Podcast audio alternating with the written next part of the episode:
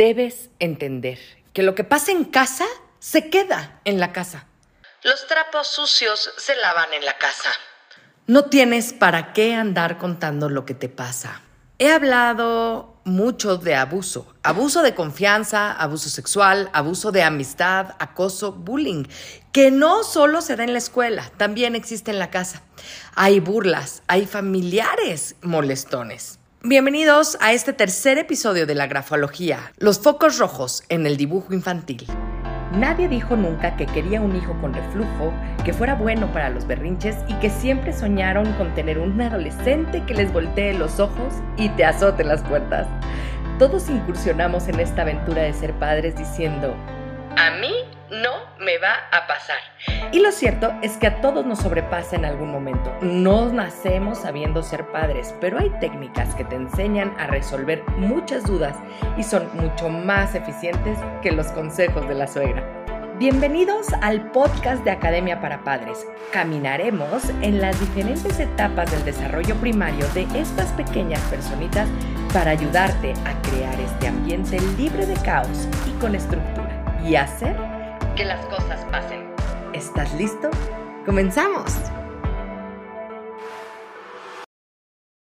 Hola, ¿qué tal? ¿Cómo están? Pues hoy es el tercer día de la grafología en Academia para Padres y tenemos como invitada de honor, como estos días que hemos estado hablando con ella, a María de Jesús Salazar Wong, que es grafóloga del Centro de Estudios Interdisciplinarios de la Ciudad de México. ¿Cómo estás, querida María? ¿Cómo te ayudo? Encantada. No quiero que acabe esta serie. Yo les quiero seguir compartiendo. Mándenme, por favor, sus dibujos para ya ir viéndolos y platicándolos.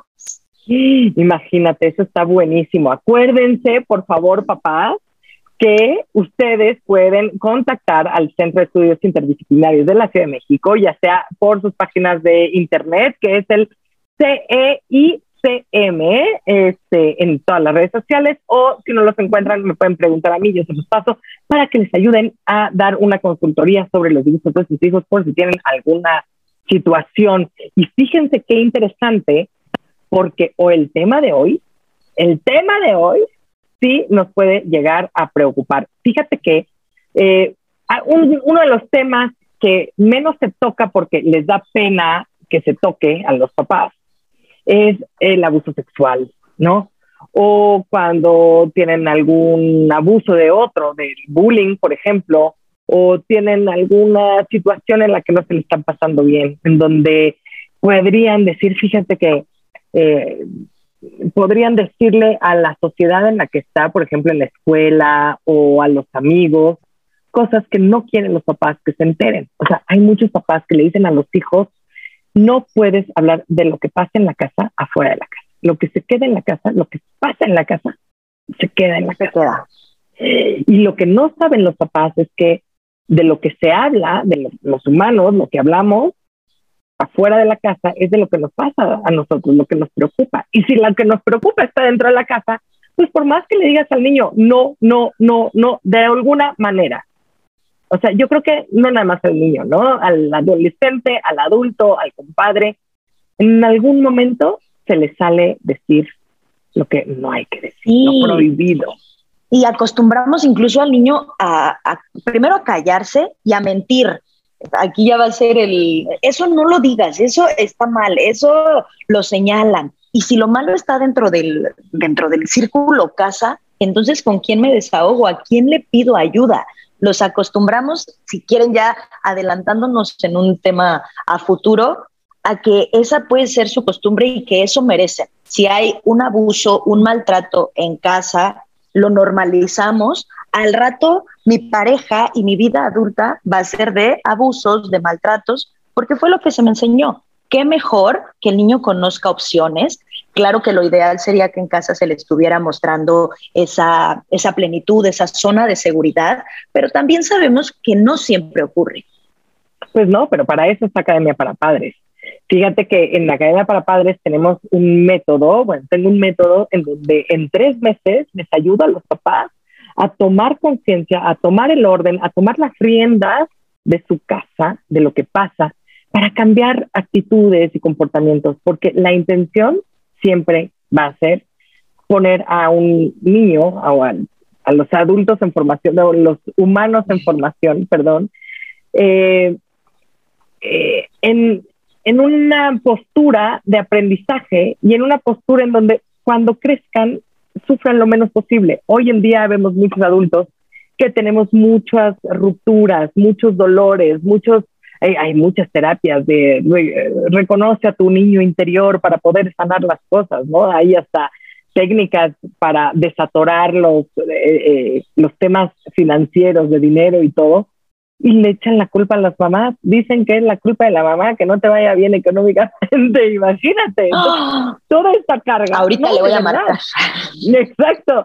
Pero todas, son, todas estas cosas son situaciones que debes de sanar de niño. Entonces, cuando le dices a tu hijo, no digas, no hagas, cállate, no puedes sentir, no puedes hablar, no puedes decir, no puedes pedir ayuda, entonces viene, o sea, le estás enseñando a ser un adulto disfuncional, ¿verdad? Como dices tú. Pero para eso estamos aquí. Para eso estamos aquí con la Academia. Claro que sí, con la Academia para Padres y con el Centro de Estudios Interdisciplinares de la Ciudad de México, contigo María, porque hoy toca un tema muy fuerte, bueno, necesario. Yo creo que eso es lo que, eh, esta es la herramienta más importante que tenemos que ver todos los papás y en donde ponemos, tenemos que poner atención. Y son los focos rojos en el dibujo infantil. Cuéntanos, María. Ahorita que están muy de moda, banderita roja, darnos cuenta de las cosas, es aprender que también hay circunstancias que salen de lo normal en el dibujo, donde tengo que poner especial atención, donde no me puedo olvidar. Yo arrancaría con el que el niño no quiera dibujar. Ese es un primer eh, foco rojo. Les, les comentaba en la primera serie es muy normal que el niño se comunique a través del dibujo. Lo tenemos incluso que hacer parte de ese desarrollo. Llegó de la escuela, nos ponemos mamá y el niño a dibujar. Yo cómo me fue en el día, cómo me fue en el trabajo y a ti cómo te fue en la escuela. Sin juzgarlo, sin tratar de, de señalarlo. Y entonces este niño te quitó qué, ahorita yo voy a ir a... No, el niño nada más te lo está platicando. Suéltate, no pasa nada. Si el niño ve que es una actividad que se realiza en casa, eh, papá y mamá también lo están, lo están haciendo, no es un tema de que me estén juzgando, son súper inteligentes. Cuando un niño se da cuenta que lo vas a analizar, cambia su dibujo. Pero si se da cuenta que es una dinámica natural en la familia, que todos aquí dibujamos, entonces dice, ah, pues vamos a fluir. Un niño que no dibuja tiene un bloqueo por ahí alguien lo criticó, alguien lo señaló, alguien le hizo ver que estaba mal lo que estaba dibujando. Desafortunadamente es muy, eh, muy común que pase por personas cercanas, incluso el, que sea con los padres, porque además es una opinión que les pesa mucho. Si papá, mamá critican el dibujo, si lo primero que hacemos es borrarlo porque te quedó muy feo y ahora repítelo, el niño se bloquea. Mucho cuidado con los niños que no quieran dibujar va a ser normal que a partir de los 12, 13 años, eh, ya entramos sexto de primaria, que los niños no quieran dibujar. Ahí dejamos la banderita roja y decimos, bueno, ya de adolescente hay que empezar a tratarlos como adultos chiquitos, metamos parte de escritura, metamos parte de, de firma. Ya como dibujo vamos a tener una brecha por ahí perdida. Con los niños hay que aprovechar su dibujo constantemente. Foquito rojo para el dibujo de la familia cuando el niño no aparece. Me ha ocurrido muchas ocasiones que vienen todos los miembros de la familia y le pregunto, ¿y dónde estás tú? Yo tomé la foto, yo había ido a la tienda, yo pues ya no alcancé a salir. Me ponen cualquier pretexto para justificar la, la ausencia de su persona dentro del dibujo lo más natural es que el niño se coloque primero, se coloque en el centro, se coloque más grande de lo normal o, más grande de, las edades de, las personas a su alrededor, incluso del tamaño de los papás. Puede ser todavía ahí correcto, pero no pasa que no se coloque. Hay una falta de identidad, e, el niño no se identifica, no, ni, siquiera se ubica como importante. Cuando el niño falta dentro del dibujo es un foco rojo fuerte, foco rojo que no va dirigido hacia él en los dibujos de la familia. cuando los miembros de la familia no tienen rasgos faciales, cuando hay ojos pero los ojos están cerrados, o hay un familiar que está totalmente volteado, cuando alguien no esté viendo para la cámara o no salga de la misma manera que todos los demás personajes en la familia, ahí el niño nos está diciendo algo. Él no está, él no me pone atención, no hay contacto con él, no hay comunicación con él. Ahí hay que buscar esas características focos rojos con los niños, suma de ángulos, que todo lo ponga con picos, que todo lo ponga con esquinas y además de todo lo presione mucho sobre el papel. es eh, un mal dibujo, me muestra un niño que tiene agresividad, una agresividad hasta cierto punto natural y sana, pero sumado a la presión ya es una agresividad contenida que fácilmente se puede volver en violencia. Un niño violento está siendo violentado, él nada más está respondiendo, es, como un, un, reflejo, no hay un niño que moleste a los demás, nada más porque si ninguna persona está buscando hacerle el mal a nadie más, todos estamos a partir de la proyección de otra persona.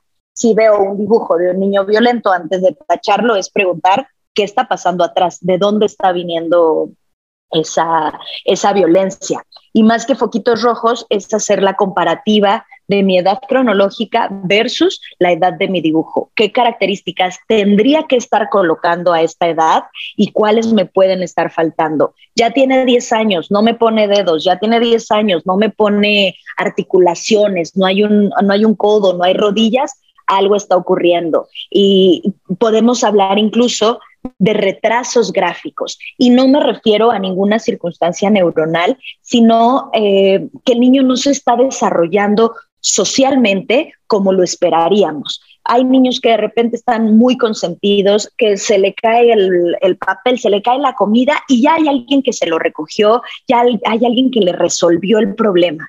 Entonces el niño no encuentra la necesidad de desgastarse. ¿para qué voy a poner más, más de mi empeño, más de mi energía, si aquí todo me lo resuelven, todo me lo entregan?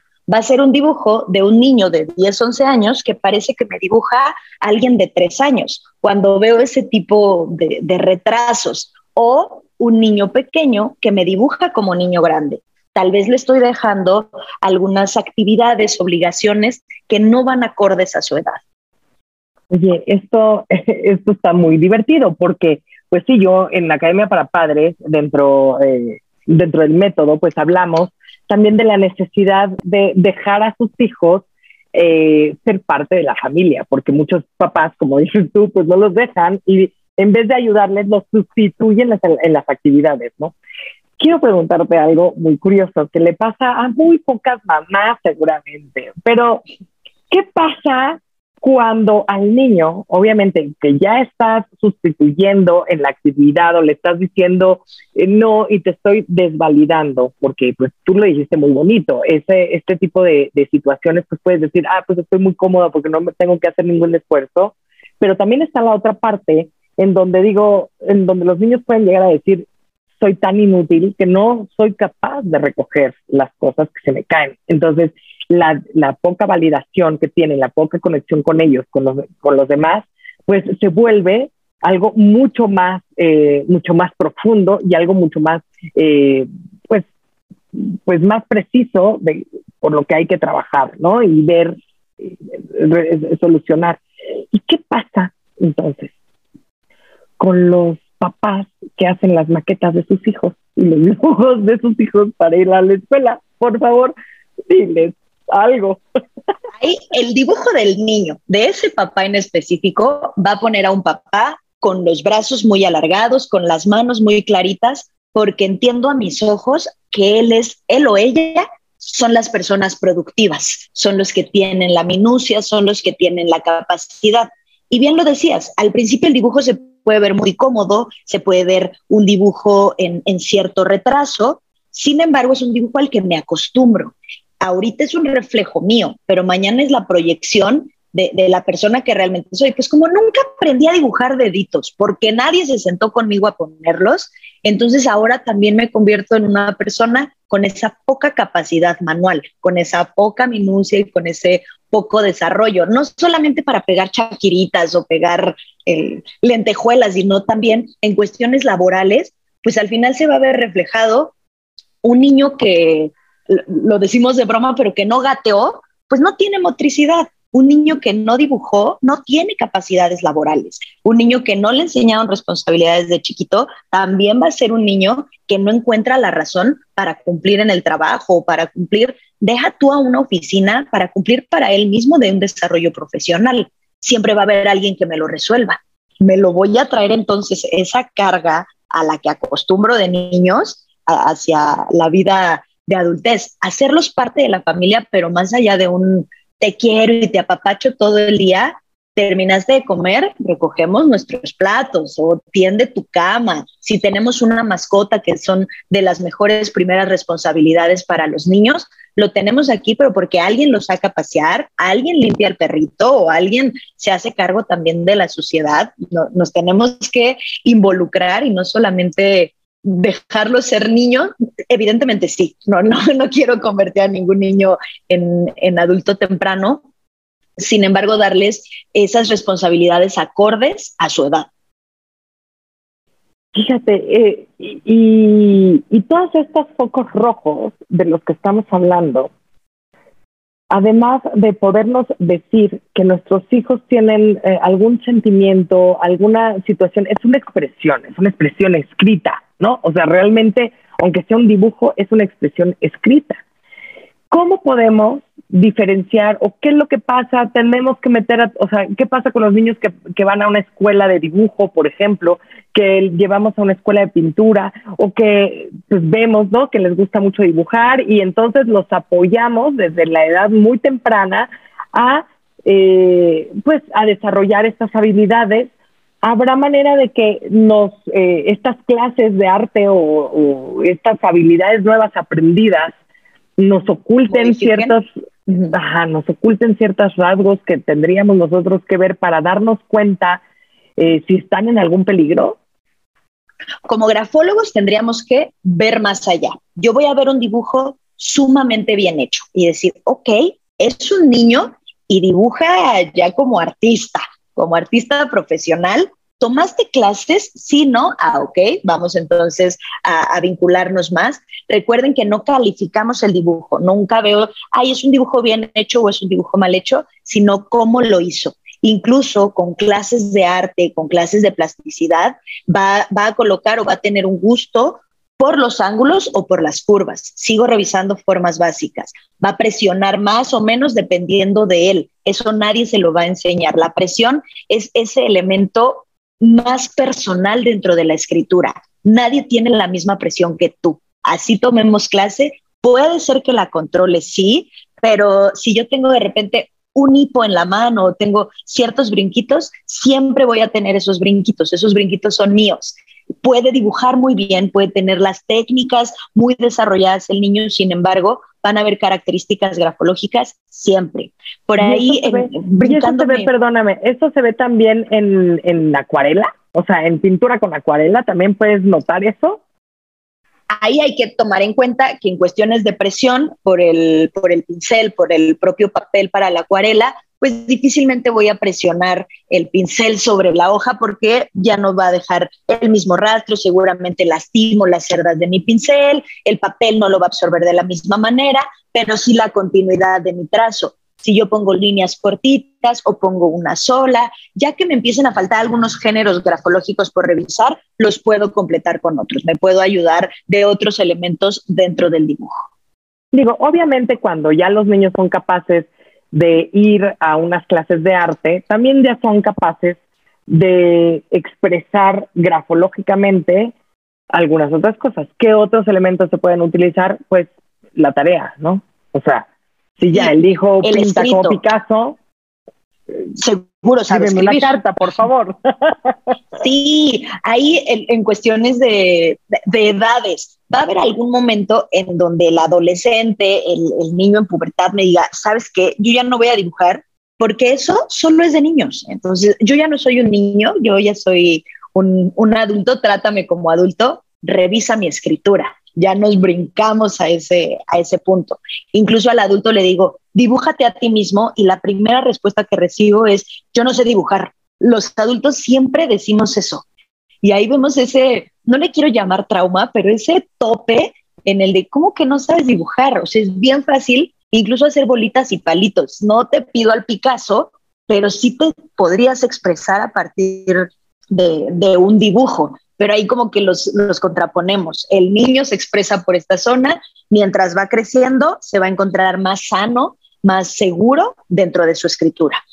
Oye, esto está espectacular. Entonces quiero volver a invitar a todos los papás de Academia para Padres a contactar al Centro de Estudios Interdisciplinares de la Ciudad de México. Pueden contactarlos en todas las redes sociales, CEICM, en YouTube, Facebook, Instagram, por todos lados. Si no los encuentran a ellos, me hablan a mí.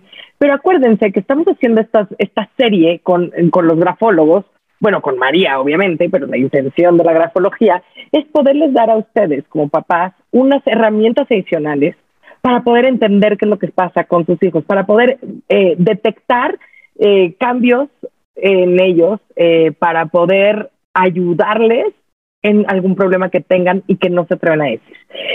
Me encanta que este centro de estudios tenga unas clases maravillosas para los papás, para nosotros que no sabemos nada de grafología, no sabemos nada de pintura, no hemos pintado nada, no somos Picasso y podemos ser médicos y tener una, una una escritura bastante regular, ¿no? Ya la letra ya la tengo. Ya la letra, exacto. Podemos tomar cursos con ustedes. Me encanta eso. Por favor, cuéntanos para ayudarle a los papás a entender que pueden aprender todo lo que nos estás diciendo, por favor.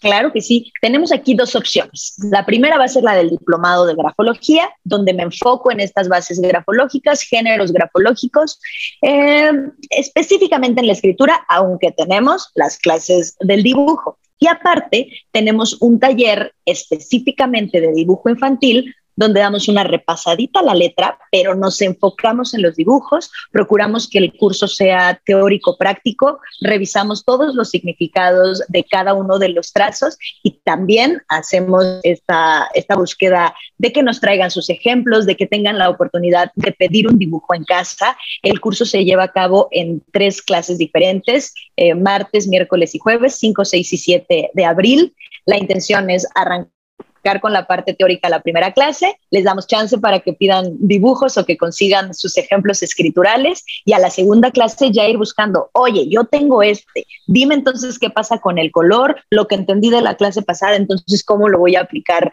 en esta circunstancia y mantenemos una comunicación constante con los alumnos. Siempre les decimos, el curso arranca hoy, pero no tiene fecha de caducidad. Ustedes termina su curso y seguimos platicando con ustedes, seguimos mandándoles actualización. Si tienen alguna consultoría referente al tema, también estamos muy abiertos a continuar con esta información. Nuestra idea es que la información no se quede con nosotros, sino que se haga práctica y que se comparta la mayor cantidad de personas que se pueda.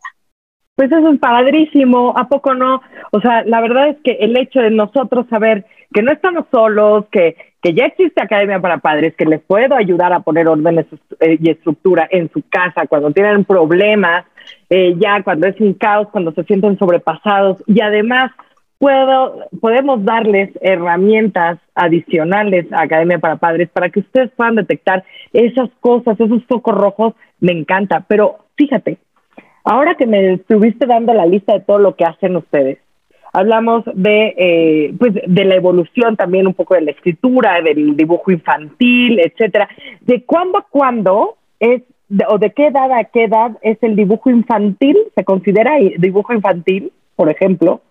Y cómo tienen que ver, por ejemplo, em, pues, la, la motricidad, ¿no? Que, que, que, ¿Cómo influye la motricidad de un humano pues, pues de 0 a 21 años, que son lo que, a lo que nos dedicamos aquí en Academia para Padres.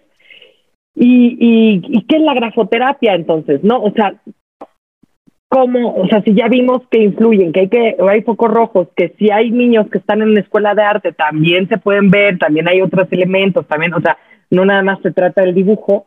Por favor, explícanos qué es entonces el desarrollo de motricidad contra la grafoterapia si el niño puede dejar una raya, puede dejar un trazo, puedo empezar a leerlo. Pero también hay que reconocer, si es un niño de un año que medio se embarró la mano de lodo y la puso en el, en el papel, no voy a decir, ay, aquí puedo alcanzar a ver todas las características de su personalidad y ya veo cómo responde ante cualquier circunstancia. No, pero puedo ver, lo hizo con la mano izquierda, con la mano derecha, ok, ya desde ahí nos vamos. Es un niño más imaginativo, es un niño más técnico, dejar de asustarnos con los niños zurdos. Pareciera que ya no nos asustamos, sin embargo, todavía conozco mamás que dicen, ¡Ah! va a ser zurdo, va a sufrir muchísimo por la vida. No, los niños zurdos son los más creativos, los más divertidos, artísticos y emocionales. Los diestros de repente somos hasta aburridos porque somos muy técnicos, lógicos y metódicos.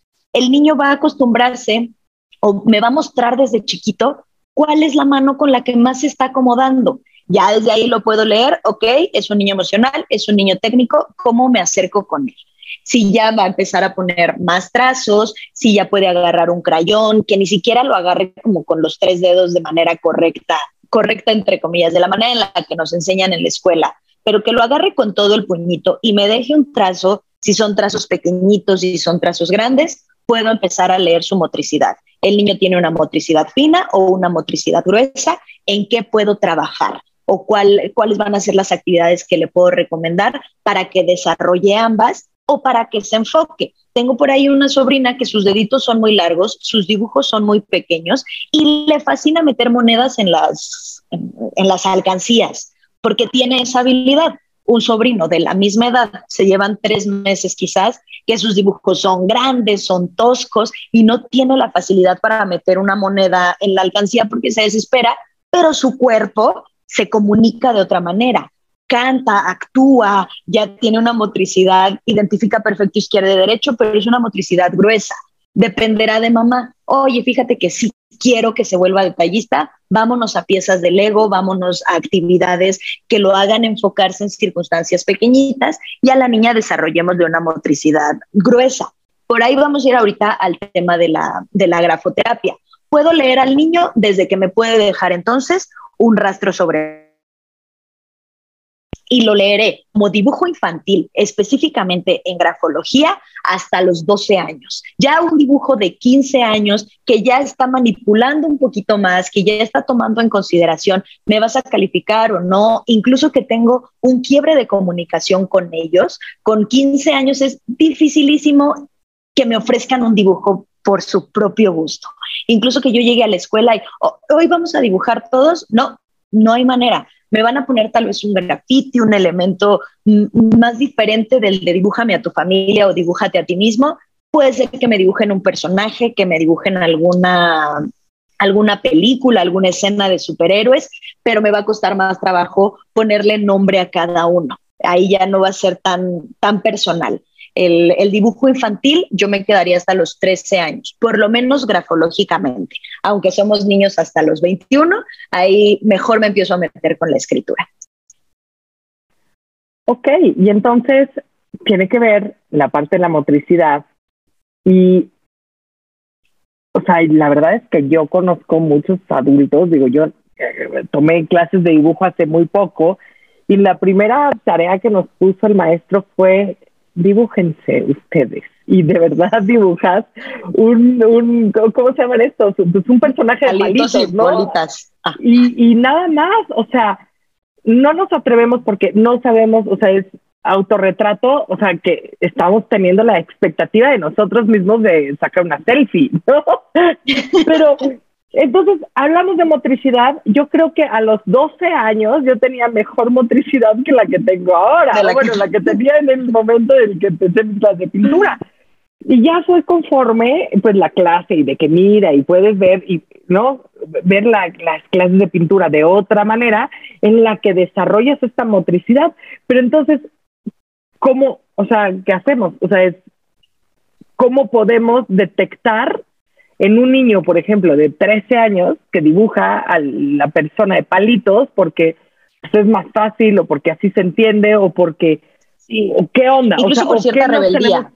ajá, o por o qué nos toca, o sea, qué es lo que tenemos que fijarnos, en qué nos tenemos que fijar más que si es un palito, si se ve muy infantil el dibujo, Ahí, si son bolitas y palitos, hasta los 5 o 6 años todavía es normal, porque yo no me estoy identificando o no ubico que hay volumen en las personas. Más grande, aunque seamos adultos, colocar un dibujo de bolitas y palitos, sí, no he tomado clases nunca de arte, yo no sé dibujar, no importa, sabes que mi brazo, por muy delgado que esté, tiene dos dimensiones o incluso tiene tres. No voy a poner todavía sombras, entonces es un, regreso a mi vida más pueril. Ahí a, los 13 años, dibujos de, de, bolitas y palitos puede ser un signo de rebeldía. Ay, esta quiere un dibujo, órale, ahí te va pues rapidito me salgo del problema y vamos. Por eso ahí sería más bien el, el, tratar de obtener información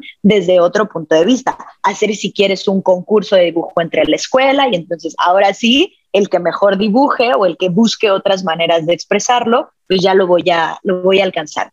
Aquí hay que tocar un tema de la grafoterapia versus la grafoterapia infantil. La grafoterapia se aplica en el adulto porque es la capacidad que tenemos de curar a partir de mi escritura. Una letra es el de lo que ocurre en mi persona. Y si pongo una letra pequeñita, eh, por poner algún ejemplo, soy por un lado minuciosa, pero por otro lado introvertida.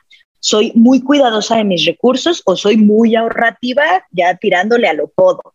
Ok, es una característica que no me funciona, que quiero cambiar entonces, ¿cómo la puedo empezar a trabajar? Modifica de manera consciente tu escritura. Si lo que te quieres quitar es esa parte de la introversión, quieres destacar un poquito más, quieres llenarte de energía, comienza a hacer tu letra más grande.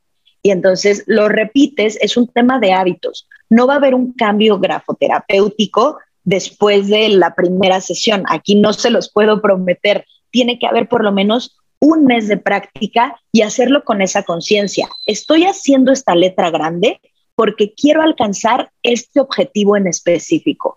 Lo repito y lo repito, hago planas de letra grande para que mi cerebro retapice esos caminos cerebrales y diga, ok, por aquí ya no va a ser, ahora vamos a caminar por este lado y lo empiece a conocer como una característica propia.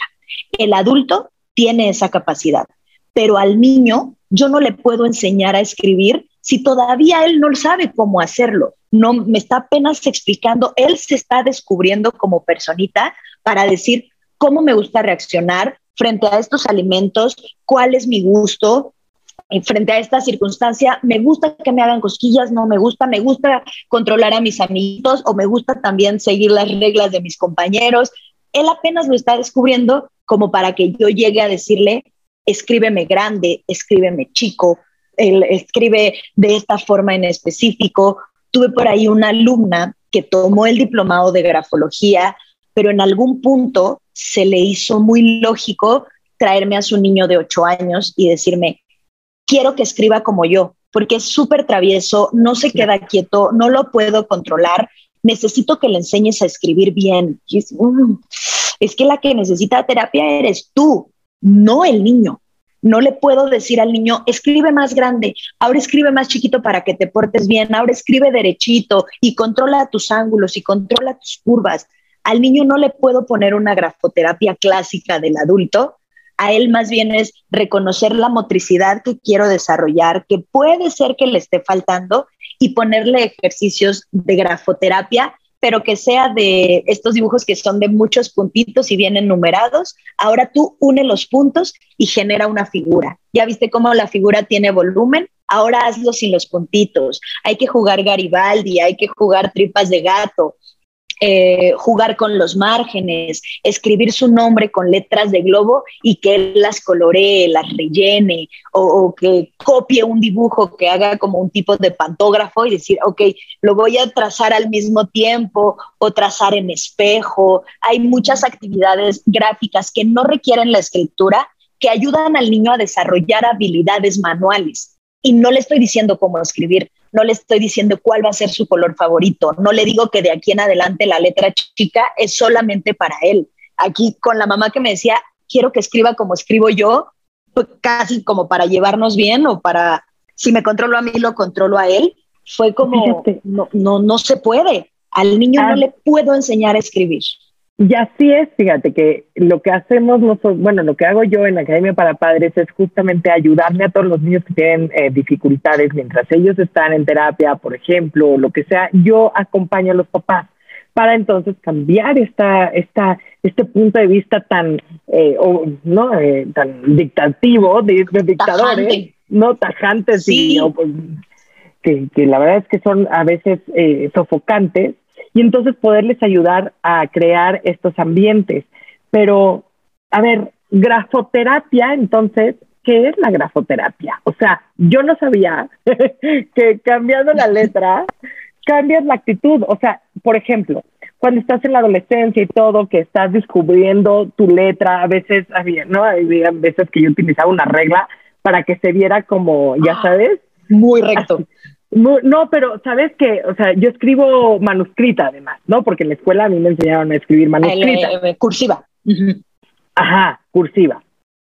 Y entonces, eh, eh, pues es muy redondito, no sé qué, porque pues además los cuadernos tienen rayas específicas y te dicen, tienen que tocar de una, o sea, te dicen cómo tienes que escribir. Entonces sí hay una, sí hay una tendencia a, a, quiero que sean de esta manera, pero pues después dijiste que para los niños no era, no, era grafoterapia real, pero cuando vas creciendo, o sea, te digo, yo usaba la regla como para que se vieran las rayas, ¿sabes? De la unión de las De la unión, pero para que se viera como más estético, o luego lo cambié y luego escribía más grande, y luego escribía más chiquito, luego escribía más, más acostadito, o luego para el otro lado, pero no me acomodaba.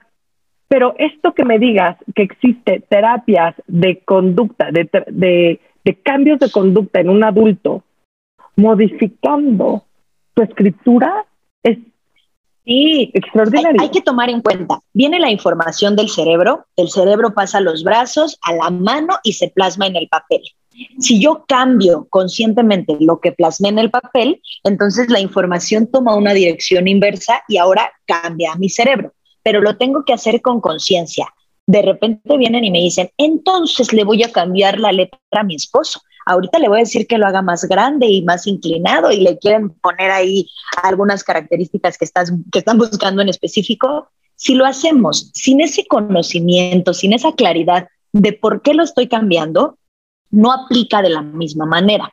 Incluso hacer un análisis grafológico también tendría que ser pedirle permiso a esa persona. ¿Puedo usar tu escrito para revisarlo? ¿Puedo abordarlo desde ese punto de vista? También hay que guardar mucho un tema ético con, los grafólogos por la cantidad de información que tenemos en una escritura. Desnudamos a la persona como para alcanzar a ver cosas que, que tal vez no me quería compartir. Hay que pedir, hay que pedir permiso y hay que pedir permiso para hacer una grafoterapia. Vienen y me dicen, pues entonces cámbiame la letra por completo no, tampoco se puede así. Yo voy al, salón de belleza y me ponen otro cabello, otra cara, otras cejas y digo, esta no soy yo. Lo mismo pasa a tu letra. Tiene que ser por pedacitos. Antes de hacer una grafoterapia, necesito hacer algún, necesito hacer un análisis grafológico. Del análisis grafológico te explico quién eres, cuáles son tus habilidades, cuáles son las capacidades actuales. Si algunas de estas no aplican para tu realidad hoy, vamos a buscar cambiarlas. Pues fíjate que tu letra me deja ver que eres bien impuntual. Sí, y eso me ha traído muchas broncas. ¿Cómo le puedo hacer? Vamos a enfocarnos en la puntualidad y en algunas características. Signos de puntuación, la manera en la que inclinas tu letra, la velocidad de la letra, pero solamente esos pequeños elementos. Si yo lo hago con esa intención, lo que platicábamos al principio de la programación neurolingüística, no solamente cambio mi escritura, sino que escribo una palabra en específico. Mi escritura es puntual como yo soy. Ya le estoy avisando a mi cerebro que yo soy puntual. Y otra vez, mi escritura es puntual como yo soy. Hago el enlace con esa letra, eh, con el tipo de letra y además con la palabra en específico. Hay que buscar una palabra que haga clic con la persona, que, que le llene, que, que se conecte con ella y entonces pueda presentar esos cambios. Tuve una alumna que me decía, es que yo quiero ser sexual, yo me quiero, ya tenía sus añitos y decía, necesito regresar al mercado. Entonces mi escritura es sexy como yo soy. No, es que sexy no es, yo quiero ser sexual. A mí la verdad es que me vi muy persinada y dije, no, no, no, ¿cómo le voy a poner mi escritura sexual? Ella la quería así, perfecto. Mi escritura es sexual como yo soy y a la letra le ponemos muchas curvaturas, muchos elementos garigoleados, porque también implicaban el despertar sensual, los sentidos de estar a flor de piel, no puedo poner ángulos, no puedo poner una letra chiquita. La escritura sexual es grande, tiene energía, se mueve, es orgánica. Entonces, comienza a escribir como tal. En ámbitos de estilo y de imagen pública, hay que ser, para, para ser, hay que parecer. Entonces, que tu letra ya parezca lo que quieres alcanzar. Eso está, pero perfecto. Hay incluso un curso de reaprendiendo a escribir, reaprendiendo a vivir, porque me enseñaron en la escuela que las mayúsculas eran dos veces más grandes que las minúsculas, que la letra que tenía crestas o que tenía cabecitas tenía que ser dos veces más grande que la que iba para abajo, que las mayúsculas iban en rojo, que el punto se ponía aquí. Nos enseñan o nos dan esas bases, en tu caso afortunada, que lo hicieron con Palmer y con cursiva. En, en mi escuela también eran la clase de, mi cuaderno mágico, mi libro mágico, en script y en cursiva. Tenías las dos oportunidades y en secundaria ya tú decidías, ¿sabes qué? A mí me gusta más la cursiva y me sigo con cursiva o a mí me gusta más la script y me sigo con script. Tengo un sobrino de 20 años, cuando él estudió la primaria, ya no le enseñaron cursiva, solamente le enseñaron script y coartaron esa herramienta hoy le mandas un mensaje en cursiva y dice, ¿qué pusiste? No lo puedo leer y mucho menos lo puedo escribir. Entonces, lo ideal, y lo tengo muy peleado con algunas escuelas, que es enséñenle las dos formas. Y ahorita enséñale, sí, la mayúscula es más grande que la minúscula y punto. Pero si más adelante él lo quiere hacer todo del mismo tamaño o quiere escribir todas en mayúsculas o todas en minúsculas, sin y respetar las reglas lingüísticas y ortográficas. Si para sus escritos personales está bien, adelante. Ya sabes escribir de las dos formas. Idealmente me voy por esa letra cursiva por el resultado que me ofrece. Es un pensamiento lógico, es una disposición social, es una persona súper empática, preocupada por sus contextos, preocupada por las personas que están a su alrededor y que tiene la facilidad de acabar lo que empieza. La escritura cursiva, cuando comienzo a escribir la palabra, no me puedo detener hasta que no la acabo. La escritura script es distraída, deja cosas pendientes, eh, es independiente, sí, pero puede caer en el individualismo. Y entonces es, híjole, se cayó el de al lado, qué pena, me quito porque a mí no me tocas. La cursiva que viene agarrada de la mano de su otra letra, si se cae el de al lado, me caigo yo. Por lo tanto, no voy a dejar que te caigas tú para no caerme yo y somos una unión, trabajamos en, grupo y eso está padrísimo. Y se lo enseñan o, tenemos pocos esa, esa fortuna de aprender a escribir en las dos. Imagínate los niños nuevos o hay muchas escuelas que de repente, más en las escuelas públicas, donde ya no se les enseña, donde es chamba de mamá y papá si le quieren enseñar la cursiva y si no, la script, que es de bolita y palito, es una letra que puede llegar a desarrollar incluso dislexia. Para el script, la B, la D, la P y la Q son lo mismo, es, una bola y es un palo. Es horrible. Y entonces al rato no puedo, yo no puedo escribir en script, escribo como si fuera niña chiquita, o sea, sí es, me, me, duele la mano rápido, no, no puedo, y ahí y fíjate que sí tienes razón, porque tengo palabras favoritas de escribir, porque son tienen ritmo, acabas hasta que acabas, me encanta escribir esta palabra por esta, esta continuidad que tiene, ¿no? Eso me gusta mucho. Ese es el punto, la continuidad.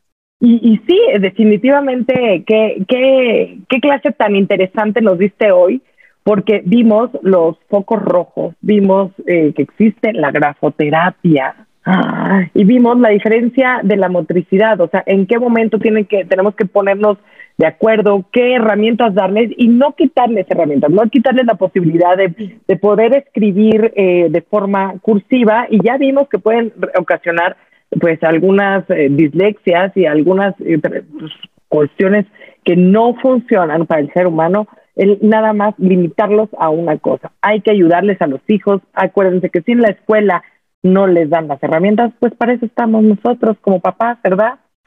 Exactamente, ahí lo dijiste muy bonito, no quitarles herramientas, sino seguírselas sumando. Y de repente pasamos de la crayola, pasamos al lápiz porque todavía no sé tomar dictado, pero cuando paso a tercero de primaria, ya soy niño grande y ya escribo con pluma.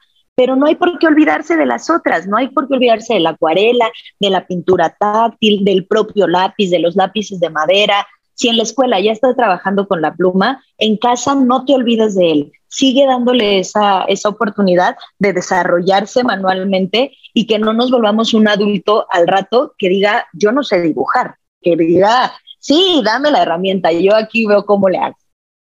Pues claro que sí, pues muchísimas gracias María por este tercer día. Nos vemos mañana por nuestra última clase contigo de esta primer serie. Espero que tengamos otras. Y, bueno, pues entonces nos vemos mañana. Muchas gracias por comenzar con tu camino al cambio. No dejes de compartir este canal para ayudar a los demás en su educación parental y su sanación propia. Me puedes encontrar en Facebook, Instagram y YouTube como emilyc.daumas y Academia para Padres. Únete a la comunidad para estar más cerca y poder complementar tu camino al orden y la estructura. Hasta la próxima.